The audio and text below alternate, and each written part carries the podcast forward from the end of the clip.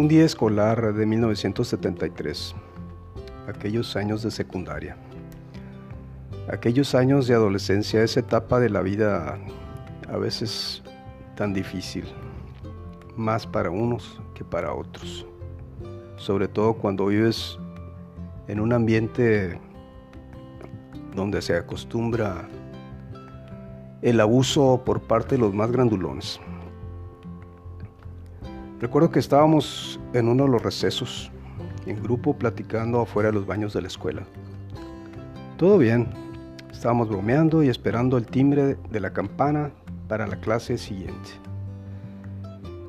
Suena el timbre, suena la campana, me giro rumbo al salón junto con todos los demás compañeros.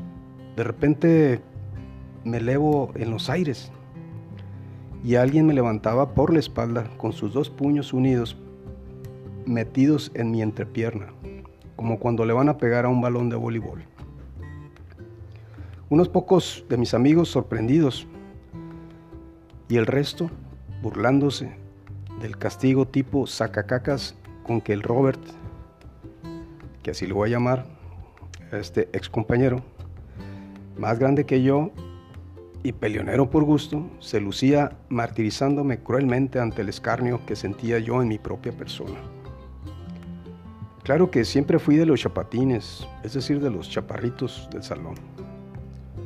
Y siempre fui miedoso, pero de plano, mucho, mucho, mucho, muy corajudo. Digo, el miedo no anda en burro, pero el coraje de la dignidad nos sale sin preguntar. No pasaron más de dos segundos para reaccionar. Volteo hacia el despreciable y burlesco Robert, que así me lo pareció en ese momento. Que se oiga exagerado y con todo un giro de mi cuerpo impulso un potente y devastador codazo circular hacia atrás que estrello en el pómulo de este ingrato. Derribo al abusón quien cae sentado en el piso, aturdido y desconcertado. Mi furia fue de un solo golpe, pero aun cuando ella estaba deliberado de la agresión, volví desde las dimensiones de la ira para descender de nuevo al terreno de la realidad. El Robert se levanta, ofendido, humillado, ahora resulta, y me amenaza con golpearme a la hora de la salida. Me dijo, me la vas a pagar. Solo estaba jugando. Bueno, él, él, según él estaba jugando, pero para mí fue una terrible humillación. Lo que me hizo, aunque le di su merecido. Como les digo, era algo miedoso para eso los pleitos. Y empecé a temblar. No podía controlar el temblor ni en mis piernas ni en mis brazos. Con voz así temblorosa le pedí consejo a mis mejores amigos. Unos me decían, no, pues le corres. Otros me decían, ni modo, déjalo que te pegue para que se desahogue. Lo cierto es que me puse en manos del destino y me encomendé a Dios. Así las cosas. Dieron la una de la tarde, hora de salida.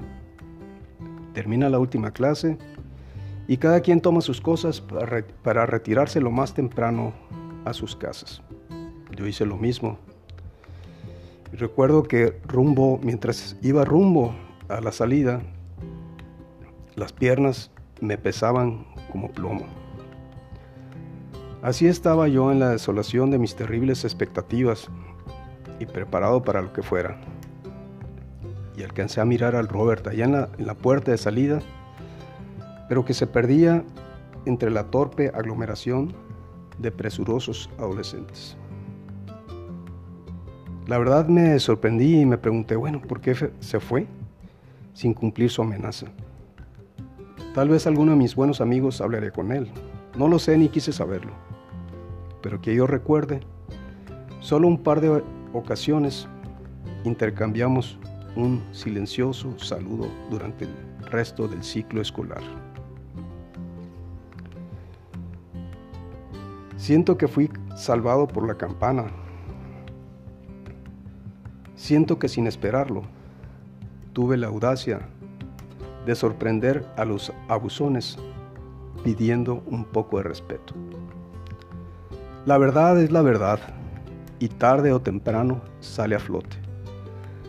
Así es el coraje, cuando puede más que el miedo. Espero les haya gustado esta anécdota de esa etapa tan difícil de mi vida que fue la adolescencia. Difícil en el aspecto personal, porque claro que nunca me faltó nada. Pero sí, es una etapa muy solitaria y a veces muy incomprendida. Bueno amigos, espero haberlos entretenido, espero haberlos distraído. Les doy gracias por haberme escuchado y les digo hasta pronto.